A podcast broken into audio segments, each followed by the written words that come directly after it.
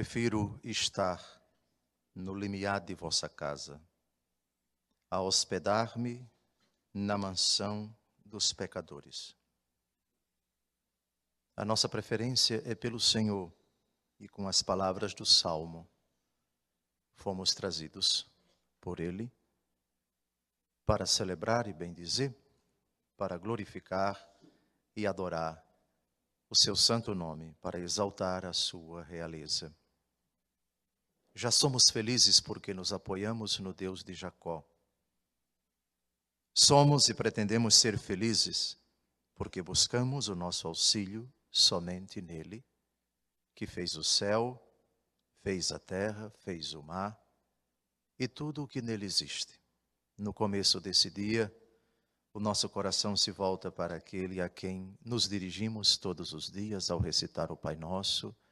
Venha a nós o vosso reino.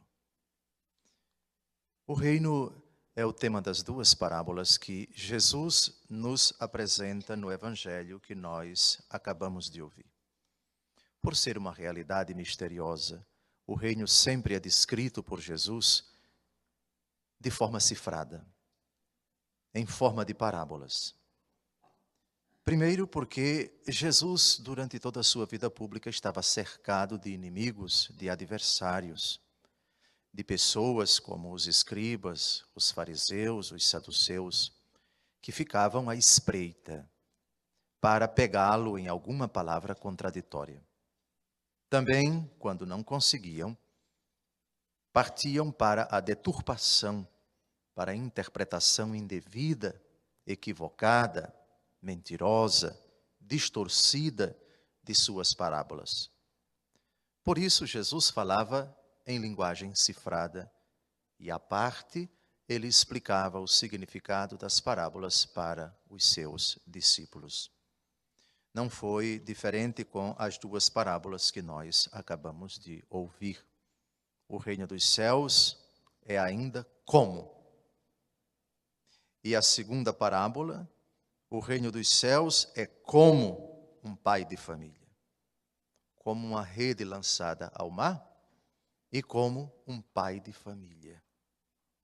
Duas situações bem diferentes, mas cada uma delas com características bem precisas.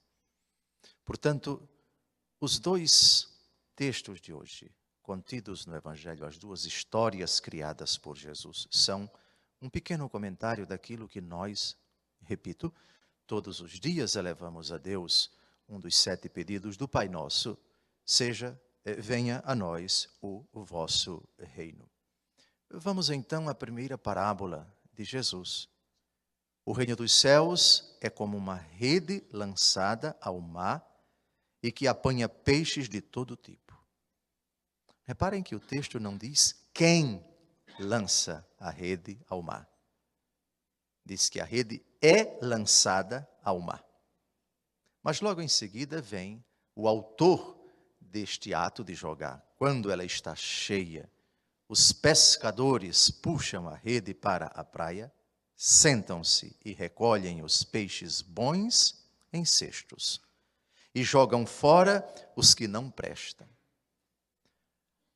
O primeiro critério de interpretação dessa parábola é a própria conduta de Jesus no Evangelho segundo João, capítulo 1, no começo de sua vida pública, Jesus percorrendo o mar da Galileia, chama alguns dos seus apóstolos, futuros apóstolos.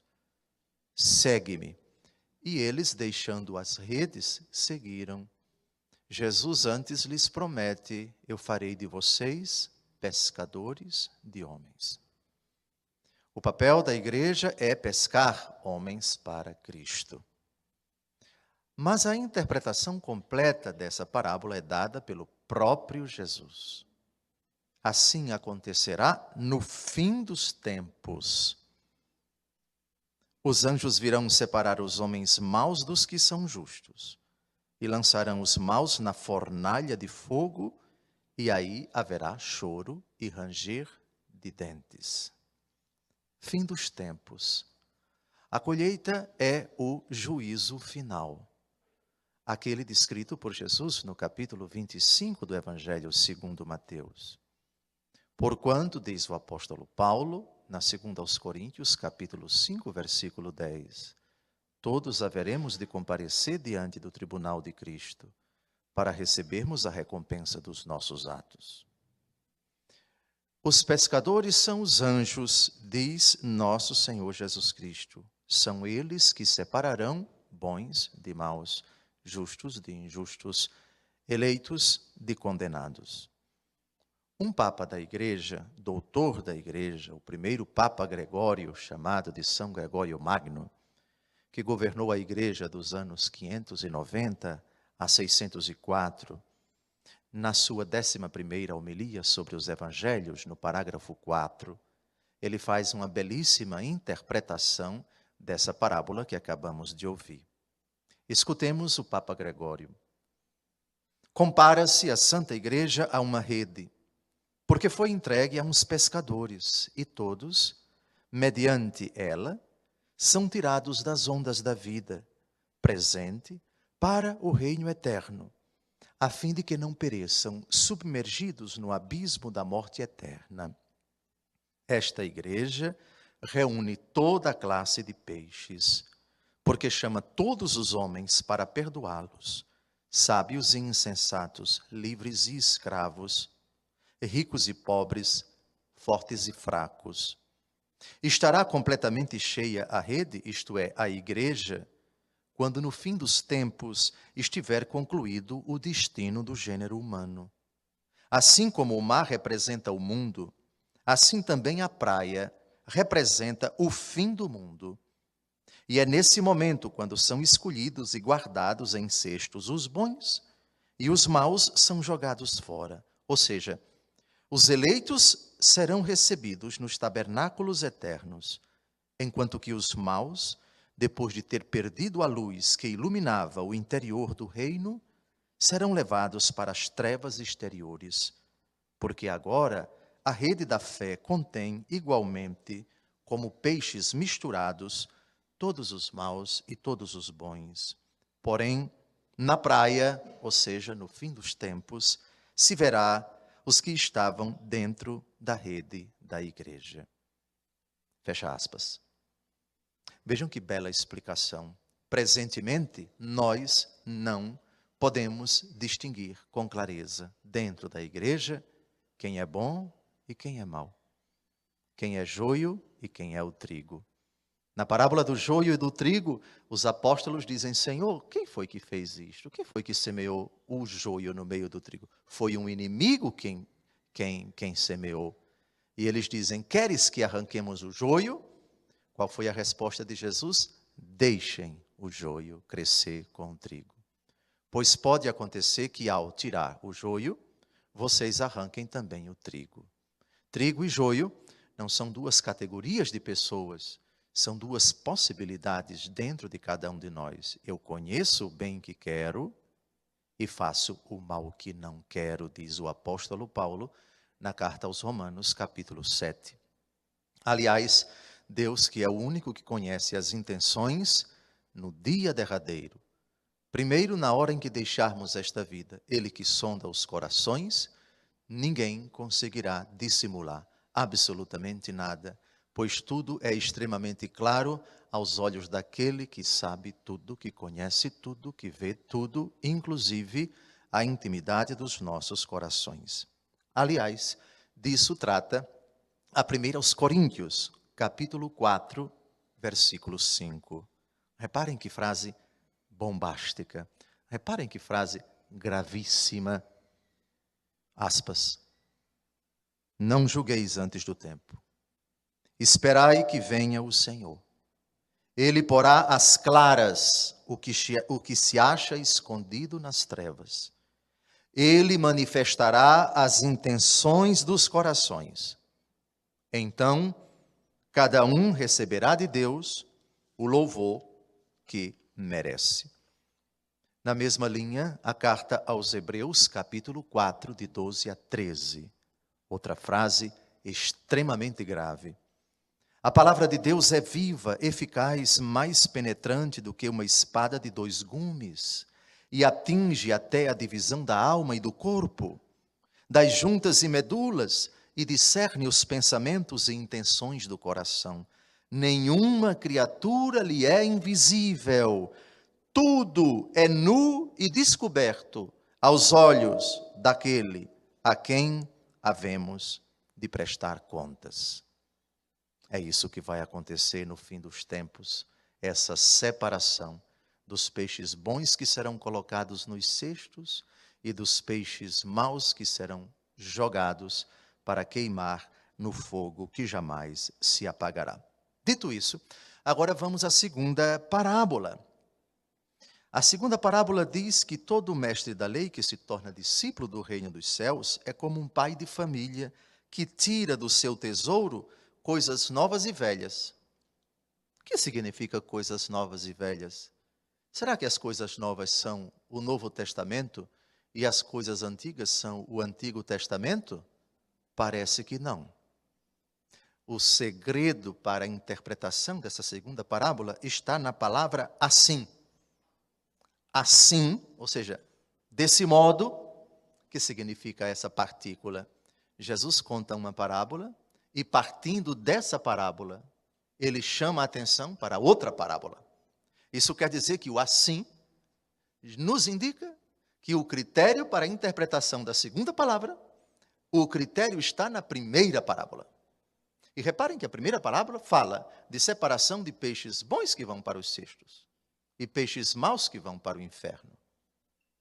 Portanto, o que são coisas novas e o que são coisas coisas antigas. E mais, quem é esse mestre da lei? Quem é esse pai de família? São Gregório Magno, o mesmo Papa, na homilia aos Evangelhos, sobre os Evangelhos número 11, diz: A coisa antiga é o gênero humano perecendo por sua culpa no suplício eterno, e a nova é o que vive no reino depois de convertido. Jesus aqui é como se ele estivesse dizendo: aquele que é na Santa Igreja o pregador sábio, que sabe tirar da suavidade do reino as coisas novas e dizer, por terror do castigo, as coisas antigas, a fim de amedrontar com os castigos aqueles a quem os prêmios não convencem. Reparem que coisas novas se referem à novidade que é o Cristo. E as coisas antigas se referem ao homem ainda assinalado pelo pecado. E aqui temos três textos do Novo Testamento que comprovam isso. Reparem como interpretar. Todo mestre da lei é como um pai de família que tira do seu tesouro coisas antigas e coisas novas. 1 Coríntios 5, 7. Purificai-vos do velho fermento para que sejais massa nova. Porque sois pães ázimos, enquanto Cristo, nossa Páscoa, foi imolado. Perceberam o que é novo e o que é velho? Vamos ao segundo texto.